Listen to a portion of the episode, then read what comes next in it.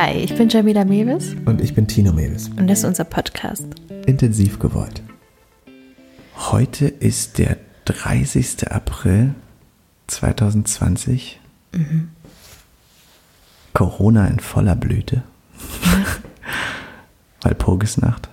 Ja, ich war heute mit einer schwarzen Mundschutzmaske einkaufen und habe, glaube ich, plötzlich so ein Gefühl zu Bondage bekommen. Und hast darüber nachgedacht, was andere wohl tränken. Wenn man nur die Augen sieht die ganze Zeit. Ich habe die ganze Zeit gedacht, ich lächle die Leute immer an so gerne. Auch Leute, die so besonders mufflig sind. Und dachte so, das kann ich jetzt auch lassen. Nein, man sieht schlimm. doch in den Augen das Lächeln. Ja, wenn man dann in die Augen guckt, nicht, dass die Leute Angst haben, dass sie über Tränenflüssigkeit. Ja. Bitte weinen Sie mich nicht an. Entschuldigung. Weinen Sie bitte in die Armbeuge. Wo wir beim Thema wären.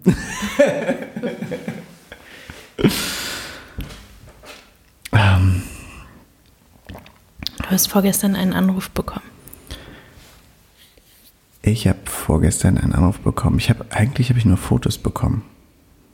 Mein Onkel hat mir Fotos geschickt von der Hochzeit von meinem Vater. Und ähm, letztes Jahr ist mein Vater äh, an Lungenkrebs erkrankt. Und zwar an einem ziemlich heftigen. Und es war ziemlich schnell klar, dass das ähm, keine guten Aussichten sind. Ich habe es am 1. Januar erst erfahren. Voll krass irgendwie. So, willkommen in 2020. Was soll aus diesem Jahr denn noch werden? Naja, schlimmer als das kann es nicht werden. Oh, eine Pandemie. Ah, eine Pandemie noch dazu. Ich finde das Wort Pandemie so witzig. Ich muss immer an Pandas denken. Ich finde es viel schöner, wenn jetzt hier überall so Pandas rumsitzen würden. Und so, wie, so eine, wie so ein überfluteter Wald von Hasen gibt es so plötzlich Berlin mit Pandas überflutet. Oh. Früher war mehr Panda. Ja, finde ich schön. Ja. Ja, jedenfalls, ähm, ja, ist mein Vater krank und ich habe ähm, mit meinem Vater nicht das beste Verhältnis und äh, hatte versucht in den letzten Jahren ein bisschen was zu klären, aber musste feststellen, dass äh, es auch nicht mehr viel wirklich zwischen mir und ihm zu klären gibt äh, und bin mehr in die Arbeit gegangen mit meiner Therapeutin ähm, auf meiner Seite zu arbeiten und an den Sachen zu arbeiten, die für mich noch ähm, wichtig sind, ohne das jetzt äh, sehr groß mit ihm verhandeln zu wollen. Ich habe dann ab und zu mal ihn getroffen, bevor ich wusste, dass er krank ist. Ich glaube, er wusste es länger schon. Ähm, ist ja auch egal. Und auf jeden Fall, ähm, ja, war es nicht das beste Verhältnis, um nicht ganz so tief reinzugehen. Ähm, ich finde, was man sagen könnte, ist, dass es gibt einen Aspekt oder es gibt eine äh, Sache, die für mich als große Überschrift so ein bisschen ist, ist das Thema von, wie sehr spüre ich, dass mein Vater was von mir wissen will. Also, wie sehr fragt er nach mir, wie sehr zeigt er mir, dass er mich liebt oder nicht. Das ist äh, ein großes Thema. Und mein Vater hat äh, quasi meine Familie, also meine Mutter und mein Vater haben sich getrennt, als ich fünf Jahre alt war und ich hatte mehrere Jahre keinen Kontakt zu ihm. Erst als ich mit elf, zwölf angefangen habe zu sagen, wer ist mein Papa, wo ist der? Und ähm, habe dann erst wieder regelmäßig angefangen mit ihm Kontakt zu haben. Und aber dieser Schmerz, den habe ich äh, ganz lange getragen und werde ihn auch noch eine ganze Weile bearbeiten. Jedenfalls gab es diesen Anruf, gab es diese Textnachricht mit Bildern von der Hochzeit, von der kleinen Standesamtzeremonie von meinem Vater mit seiner neuen Freundin, jetzt Frau. Ähm, man kann dazu sagen, dass mein Vater absoluter Hochzeitsgegner war und das auch so ein bisschen auf mich abgefährt hat. Ich habe früher auch, auch glaube ich, auch weil mein Papa ein Hochzeitsgegner war, immer von der Idee Hochzeit oder heiraten voll so, hä, what? Und äh, Okay, tja, das hat sich geändert, als wir uns getroffen haben. Ich habe wirklich vorher noch nie darüber nachgedacht, ob das eine Perspektive ist für mich und meine Beziehung. Wenn das jemand auf den Tisch gelegt hat oder irgendwie nur angetan, habe ich immer gedacht, nee, daran glaube ich nicht. Also. Und bei dir war es einfach. Ching, ching, ching. Willst du meine. Ähm, ich komme zurück zum Thema. Also, jedenfalls war damit mit den Bildern mir irgendwie sofort klar, dass sich der Gesundheitszustand von meinem Vater noch weiter verschlechtert hat und ähm, ich dann mit meinem Onkel kurz telefoniert habe und der gesagt hat, hat naja, jetzt sind es äh, nur noch ein paar Tage.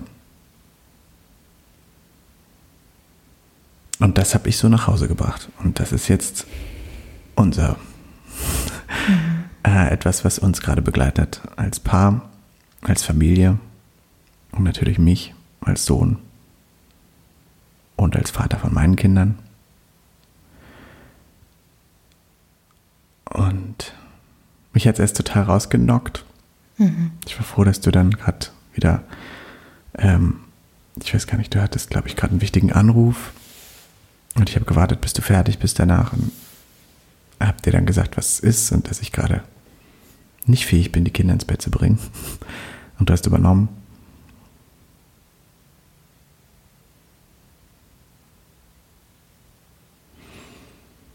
Hm. Ja, ich habe übernommen. Und du hast dich mit deinem Bro getroffen. Mhm.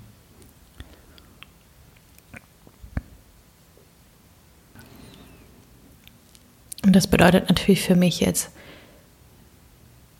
dass ich dich anders mit dadurch begleite. Ich weiß, dass du mich brauchst. Hm. Ich weiß, dass es gerade schwierig ist, hier zu Hause mit den Kindern in so alltägliche Konflikte zu kommen über, weiß ich nicht, Müsli am Abend oder keine Ahnung was für ein Blödsinn, wenn, wenn so ganz, ganz andere äh, Themen in deinem Kopf rumschwirren und ist mir völlig klar. Und ich frage dich natürlich nochmal irgendwie anders oft, wie es dir geht gerade und mhm. ich bin irgendwie Also es ist das erste Elternteil von unseren Eltern, das stirbt. Das ist das erste Mal, dass wir jetzt damit äh, konfrontiert werden, dass wenn unsere Eltern sterben, dann, dann sind wir die Ältesten.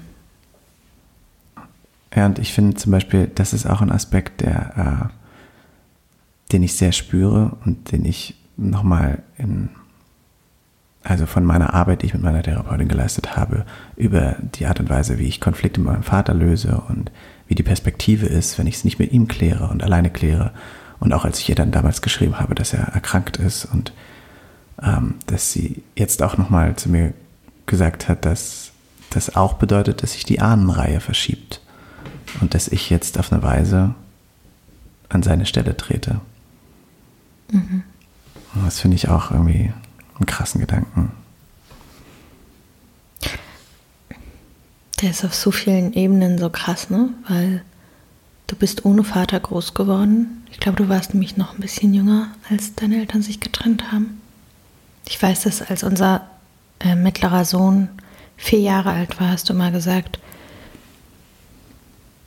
ich wurde verlassen, mhm. als ich so alt war. Wie du jetzt. Wie, nee, das hast du mir gesagt. Ich wurde verlassen, als ich so alt war wie unser Sohn und ich kann nicht verstehen, wie man das machen kann. Ich kann nicht, ich könnte jetzt mich nicht umdrehen und gehen. Und da war er vier. Ja. Und das heißt, es gibt den Verlust von dem Vater, von dem ersten Vater von uns beiden quasi. Mhm. Ähm, bei mir ist nochmal eine ganz andere Geschichte. Und das ist der erste Vater, der stirbt und du rutscht quasi nach. Du bist dann der älteste ähm, Mann in deiner Ahnenreihe und ja, und dann und, und und das irgendwie ohne, dass es diese, dieses Weitergeben gerade gibt. Ne? Also mhm. du bist allein, gerade in dieser Situation. Es ist halt nicht der Moment, wo er ähm, dich zu sich bittet und dir was mitgibt. So. Mhm. Ich fand so krass. Ich habe ihn tatsächlich besucht an dem Abend. Das hat mich eine große Überwindung gekostet. Und da du da ja die Kinder ins Bett gebracht hast, konntest du ja nicht für mich da sein. Und ich war super froh, dass ein Freund von mir da war, äh, der eigentlich nur angerufen hat, um mich zu fragen, ob wir Sport machen. Und dann habe ich gesagt, äh, wir können uns gerne treffen. Ich ähm, brauche eh was anderes, als auf dem Fleck auf dem Boden zu starren. Und bin in den Park gegangen und haben da gesessen und gesprochen. Und hat er gesagt, wenn du willst, können wir auch hinlaufen. Weil er wohnt nicht weit weg und man kann hinlaufen. Nach ein bisschen Quatschen habe ich mich dann echt irgendwie dazu durchgerungen, weil es mir wirklich schwer fällt, in den Kontakt zu gehen. Auch gerade jetzt, wo es ihm so schlecht geht. Und es sind unglaublich ähm, wirre Gefühle, weil ich da einfach mit so Erwartungshaltungen umgehe, die ich nicht genau zuordnen kann, ob die von ihm kommen, ob die von mir kommen, ob die eine Mischung sind, ob die von der gesellschaftlichen Haltung kommen zu, du musst dich als Sohn doch auch um deinen Vater kümmern, du musst doch da sein und so. Und dadurch, dass ich diesen Konflikt mit ihm so lange Jahre hatte, finde ich das einfach, ist das eine schwere Entscheidung gewesen. Am Ende bin ich froh, dass ich hingegangen bin. Und was ich aber krass fand, war, als ich wiederkam und die Kinder schliefen und ich zu dir ins Bett gekrabbelt bin, dass du heftigster, heftiger reagiert hast als ich. Ja. Dass du mehr loslassen konntest, mehr weinen konntest. Und also es machte auch Sinn, wir haben ja auch darüber gesprochen dann und so, aber das ist ja nicht krass. Ja. Ich war auch verwirrt, weil ich war nicht traurig seinetwegen. Und ich war nicht traurig meinetwegen, sondern ich war so sehr traurig deinetwegen. Bist du jetzt noch? Ja. Bist jetzt Tränen Ich habe schon gedacht, wenn wir wirklich in diesem Podcast über darüber reden, dachte ich so, vielleicht triggert das bei mir was oder so. Jetzt weiter ich. Krass. Ich, Aber ich glaube, weil ich einfach den direkteren Zugang auf eine gewisse Weise habe, ähm, weil ich da ja ähm, gar nichts vorschieben muss. Ne? Für ja. mich, ich, ich sehe, was ist. Ja. Und dass das einfach einen Jungen gibt, der jetzt seinen Vater verliert. Mhm. Und mir ist das bewusst, dass ich mit diesen Wänden umgehe. Und ich weiß, dass, ähm, und ich weiß, wovor ich Angst habe. Und ich, ich bin die ganze Zeit in so vielen verschiedenen Gefühlen, die ähm, richtig gedrosselt werden von so einem inneren, von einer inneren Zurückhaltung und ähm, ich bin trotzdem daran interessiert. Ich bin nicht, ich drehe mich nicht weg. Ich will da wirklich gerade auch hingucken und zulassen. Es ist echt nur nicht leicht loszulassen. Da bin ich einfach noch gerade drin. Und es gibt so, ähm, so krasse, krasse Gefühle irgendwie, dass ich, dass es sogar einen Teil in mir gibt, der darauf wartet, dass es äh, vorbei ist. Und fast sogar ein Teil in mir, dieser Teil, der sich darauf freut.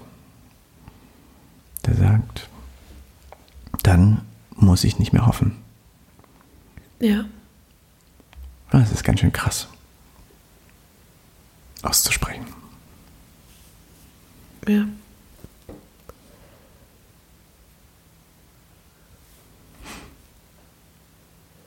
Aber ich kann es verstehen.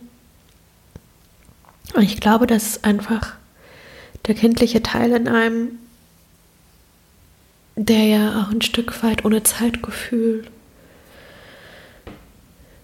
in uns lebt, so wie unsere Kinder, die irgendwie noch nicht so richtig gut Zeiten einschätzen können. Und diesen Teil, den trägst du ja seit 32 Jahren in dir, hm. ähm, der ja darauf hofft, dass, dass dein Papa wieder zurückkommt. Und jetzt ist der Tag gekommen total feststeht, so das wird nicht passieren, weil er auch vorgestern nicht daraufhin, als klar war, er wird jetzt in den nächsten Tagen sterben. Jetzt passiert diese Trauung nochmal. Es war nicht der Anruf, der an dich gerichtet war, wo es nochmal ein Gefühl gab von. Es war nicht er, der gefragt hat, kommst du nochmal zu mir, sondern es war mein Onkel, der gesagt hat, wenn du ihn nochmal sehen willst, dann geh doch mal hin, der wird sich bestimmt freuen. Und äh, ich bin total in einer wirklichen Liebe. Äh, ich trage eine große Liebe in mir für ihn und eine große Anerkennung immer noch für ihn. Und ich habe ihm das auch nochmal gesagt. Es war mir auch auf eine Weise wichtig, ihm das zu sagen, wenn ich schon da bin. War das der Abschied? Nee, so interessant. Ich habe ihm zum Abschied es nicht nochmal gesagt. Aber meinst du, es war euer Abschied? Das Treffen? Ach so.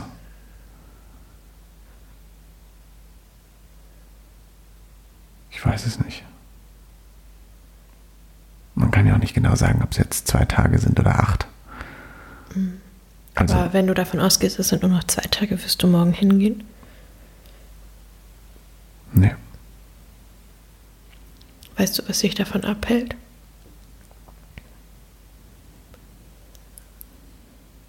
Nicht genau. Aber ich würde sagen, ja.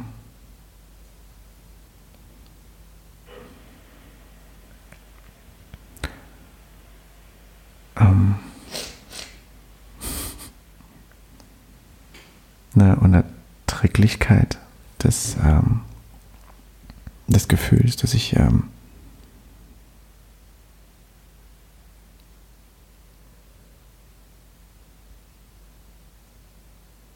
es vielleicht nicht aushalte oder den Tod oder ich glaube dieser Zustand in dem er gerade ist, in dem ihm zu begegnen.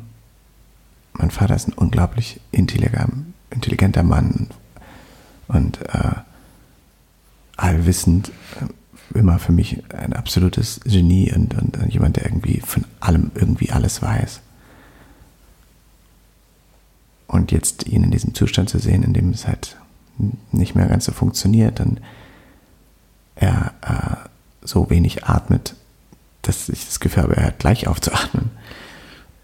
Ich meine, es ist einfach, es ist ja nachzuvollziehen, dass ich einfach da gesplittet bin, dass ich da nicht hin will, aber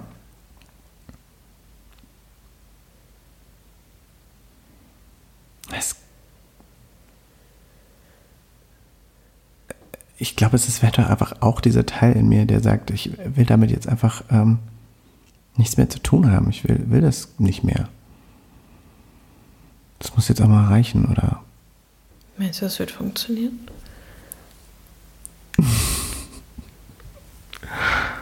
I don't know.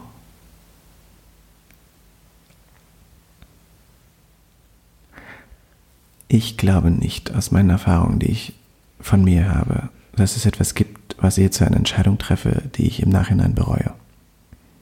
Ich glaube nicht, dass ich hätte noch mehr machen können für ihn, außer er hätte danach gefragt. Ich glaube nicht, dass es etwas gibt in mir, was ich jetzt besser, was besser für mich wäre, für meinen Weg in den nächsten Wochen, wenn ich jetzt nochmal hingehen würde.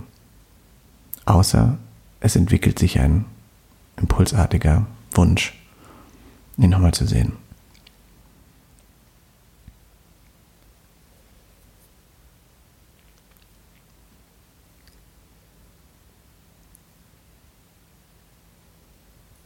Warum wolltest du, dass wir darüber reden?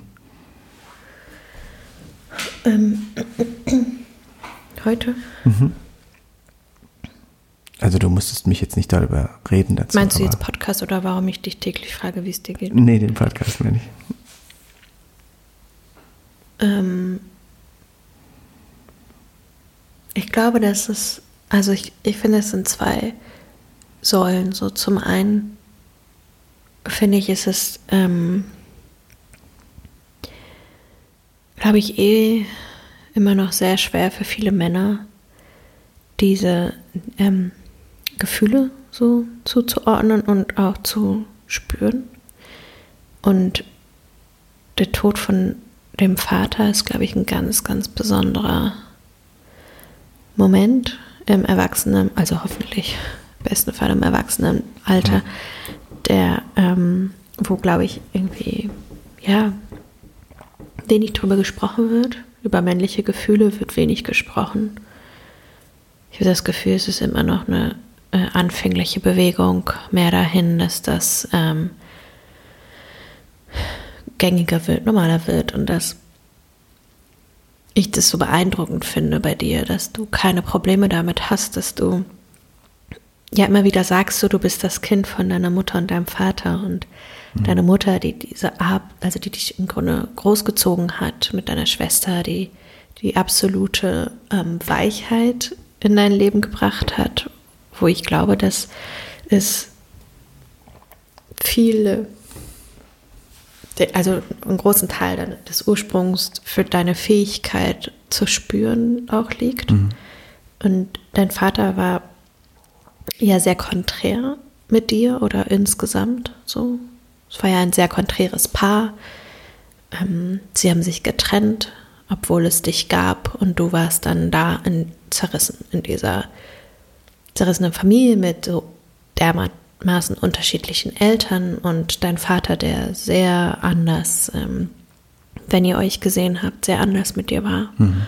und da irgendwie andere Werte und ähm, äh, Erziehung in dich bringen wollte. So und und es sind ja beide Aspekte, die dich jetzt ausmachen, wie du ein Mann bist in all der Suche, wie du ein Mann bist. Und und ich finde es halt total beeindruckend und toll und habe das Gefühl, dass es für, ähm,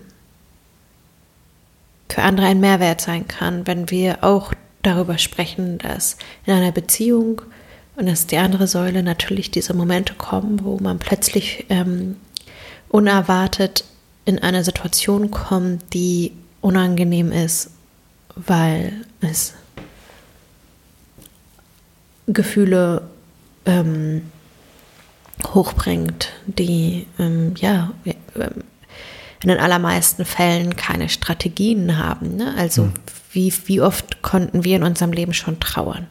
Wie geht unsere Gesellschaft mit Trauer um? Wie geht, Deutsch, wie, wie geht, Deutschland, Deutschland mit Trauer um? Wie gehen unsere, wie gehen unsere Eltern mit Trauer Eltern um? Mit Trauer um? Ja. Unsere Eltern sind die Nachkriegsgenerationen. Unsere Großeltern haben den Zweiten Weltkrieg miterlebt oder mitgemacht und ähm, du bist dann in der DDR groß geworden. Also es sind ganz, ganz viele. Und wir hatten nicht mal Bananen. Und ihr hattet kein, und ich meine, das ist jetzt wirklich auch einfach nochmal echt ein trauriger Moment. Nein. Ähm.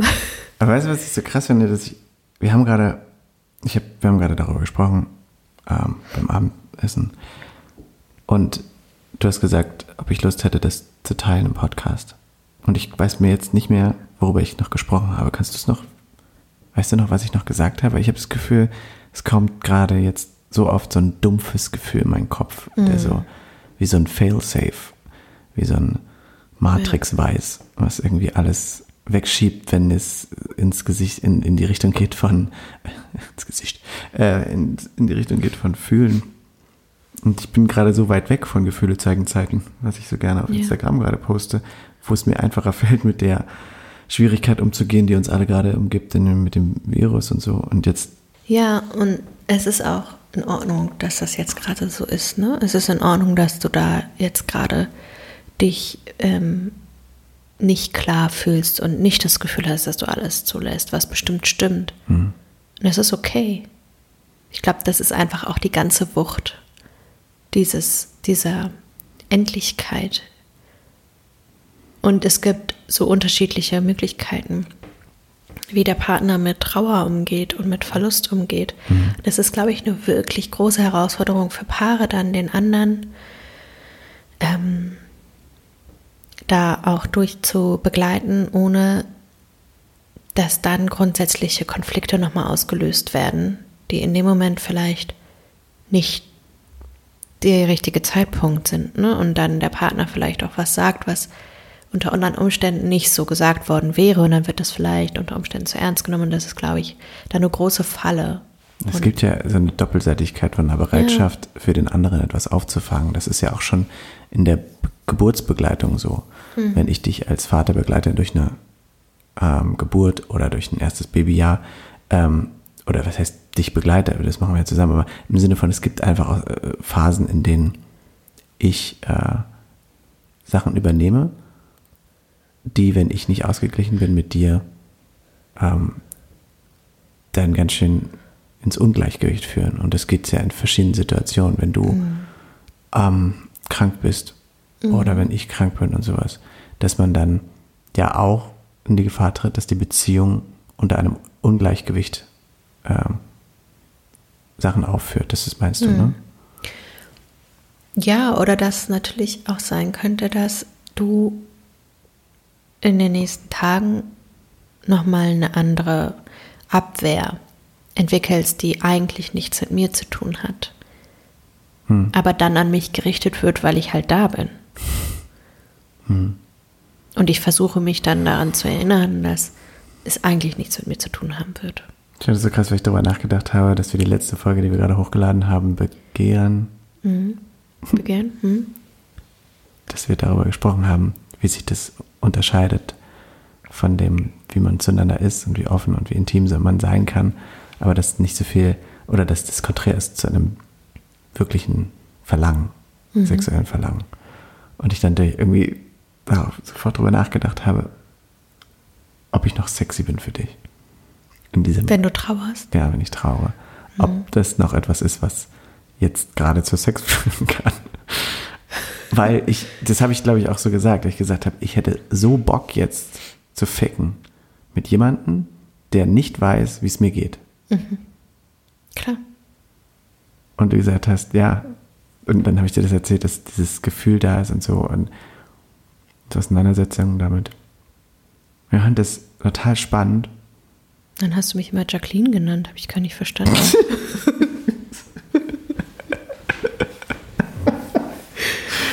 Und ich war so, hä? Nee, ich bin doch Jamila. Hallo, ich bin's. Und du warst, pst, Jacqueline. Jacqueline, wir haben was anderes besprochen.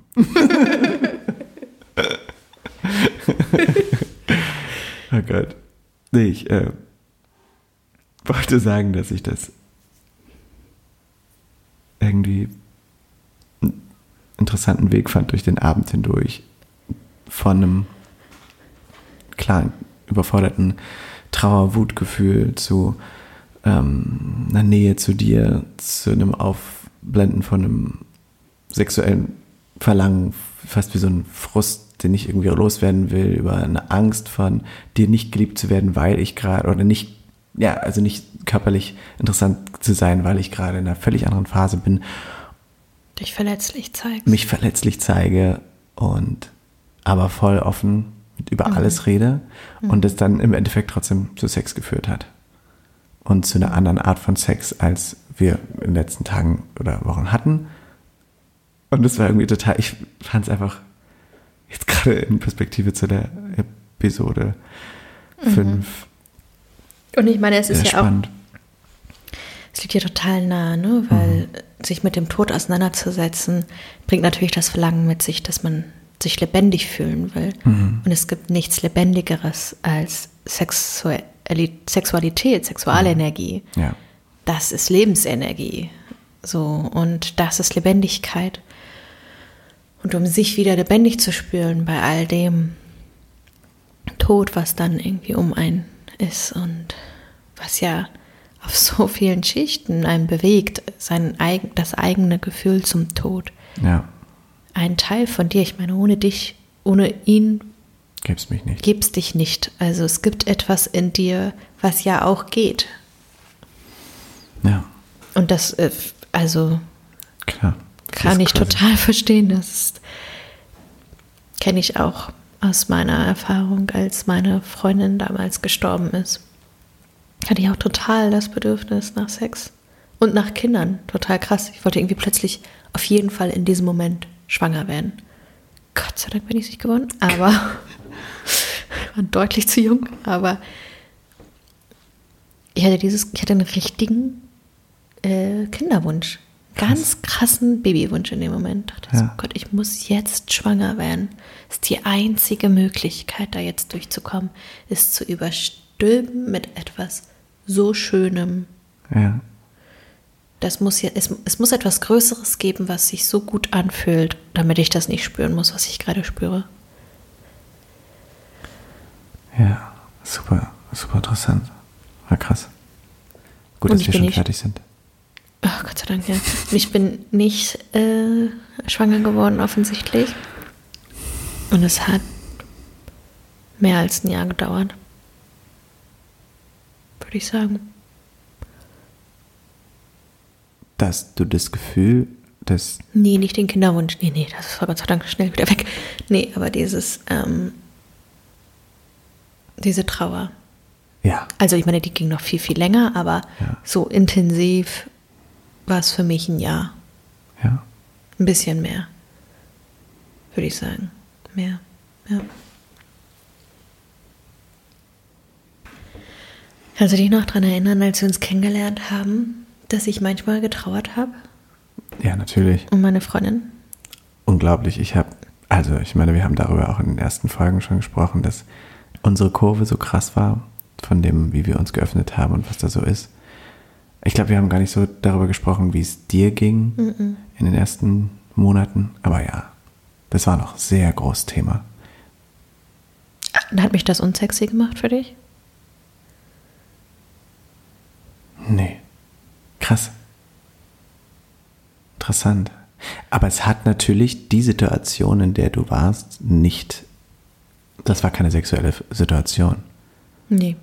Aber das hat nicht bedeutet, dass ich nicht, dass wir nicht nächsten Tag oder nächsten Morgen äh, dass es nicht wieder da war. Was? Dieses Gefühl, wenn ich, wenn ich sage, dass du in dem Moment, war es Sexualität natürlich nicht auf dem Tisch, wenn du traurig warst. Aber, oder was meinst du? Nein, ich wollte dich nur daran erinnern, weil du das gesagt gefragt hab, hast ja. und dir das gerade nicht so ganz vorstellen kannst und das ja mal andersrum erlebt hast und Mhm. ich glaube, da wirklich von tatsächlich von mir auf dich schließen kannst. Andersrum. Mhm. ich verstehe, was du meinst.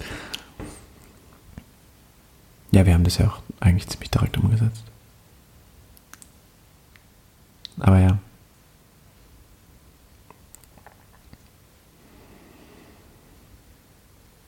Hm.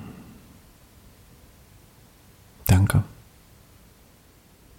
Hast du Angst vor dem Anruf?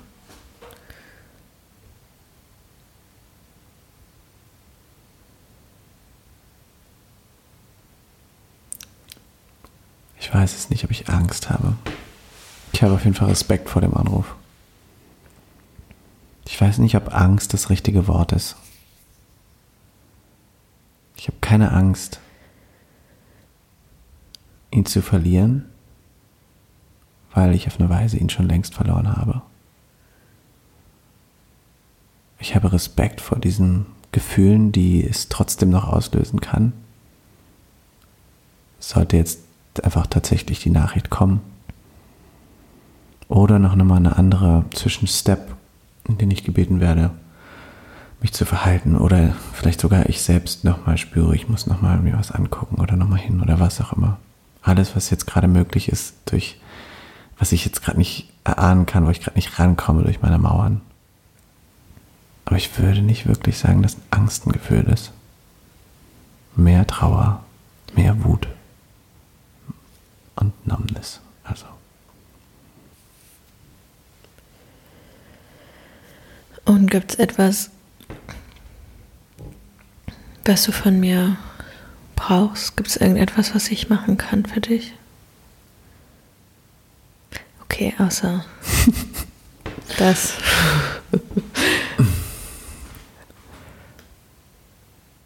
Liebe Jacqueline, Ja. Ich habe schon den ganzen Tag an dich gedacht. ähm, nein, Babe, du bist voll da. Ich bin sehr dankbar für mein Haus, meine Frau und mein Auto. Oh Gott, das Auto braucht unbedingt Sommerreifen. Nein, ganz, ja, stimmt. Aber ähm, ja, nee, ich bin wirklich wahnsinnig dankbar dafür, dass du an meiner Seite bist. Gerade. Neben dir, unter dir. Welchen Namen auch immer. Ja.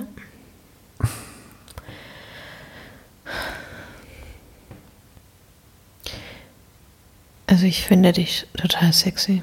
Auch wenn du traurig bist, das wollte ich noch sagen. Es gibt kein, kein Teil in dir, den du mir zeigen kannst, den du mir bis jetzt gezeigt hast, ähm, wo ich ähm, mein Gefühl zu dir irgendwie anders nochmal gespürt habe oder wo ich dann irgendwie dachte so, oh nö, dann nicht. Oder so. Ich und ich weiß, ich habe in der Folge davor ne, darüber gesprochen, mhm. dass ja die Beziehungsanteile und auch sicherlich der Teil, ne, wo man sich verletzlich zeigt und wo man eine Verbundenheit hat, dass das nicht die Teile sind, die zum Begehren nach einer langen Zeit führen. Ähm, aber ich glaube, das weiß ich nicht, vielleicht müssen wir da nochmal eine Folge drüber machen, weil das mhm. wäre falsch, wenn man das jetzt immer gegeneinander stellt. Ja, absolut. Und das, was mich, ähm, was ich an dir sehe, wenn wir sexuell sind. Und selbst wenn es dir gerade nicht gut geht und selbst wenn du gerade dich verletzlich zeigst, ist das für mich kein Widerspruch. Ja, das war mir jetzt irgendwie nochmal wichtig, dir zu sagen. Ja. In aller Öffentlichkeit. es gibt nichts, ähm, was du mir zeigen kannst, wo ich danach denke, jetzt bist du kein Mann für mich oder nicht männlich für mich oder so. Du bist so männlich, weil du dich zeigst. Ich bin da. Ich liebe dich.